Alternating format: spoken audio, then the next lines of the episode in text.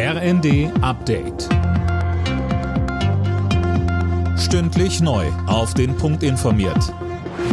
Ich bin Finn Riebesell. Guten Abend.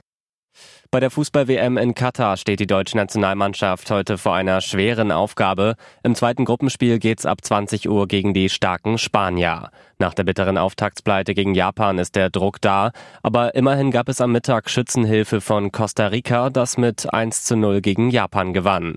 Bundestrainer Hansi Flick zum Spiel heute Abend. Ich freue mich auf dieses Spiel, weil es einfach dazugehört. Ich meine, wir sind hier bei einer Weltmeisterschaft und wir wissen natürlich, dass wir nicht die besten Voraussetzungen haben, aber wir wissen auch, dass wir eine Qualität haben, um dieses Spiel auch zu gewinnen. Und daran wollen wir uns orientieren.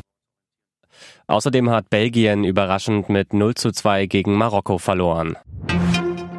Die Deutschen müssen sich darauf einstellen, dass es mit der Auszahlung der verschiedenen Entlastungen länger dauert. Der Chef des Normenkontrollrats Lutz Göbel sagte der Welt am Sonntag, jeder wird sein Geld irgendwann bekommen, aber es wird Zeit kosten und es werden Fehler passieren. Die Null-Covid-Politik sorgt in China für immer mehr Frust. In der Hauptstadt Peking und auch in der Metropole Shanghai gab es größere Demonstrationen.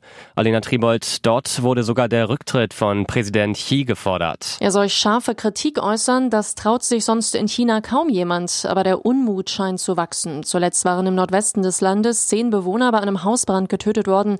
Zahlreiche Menschen machten die Ausgangssperren dafür verantwortlich, dass die Rettung dort nicht schnell genug ging. Seit Monaten greift die strikte Corona-Politik hart in den Alltag der Chinesen ein. Ganze Städte sind abgeriegelt, gilt, Fabriken schließen, tägliche Corona-Pflichttests sind an der Tagesordnung. Weihnachtszeit ist Päckchenzeit. Die deutschen Paketdienste bereiten sich darauf vor, etwa mit mehr Personal. Normalerweise liefert DHL täglich durchschnittlich 6,7 Millionen Paketsendungen. In den nächsten Tagen rechnet der Paketdienst mit bis zu 11 Millionen pro Tag. Alle Nachrichten auf rnd.de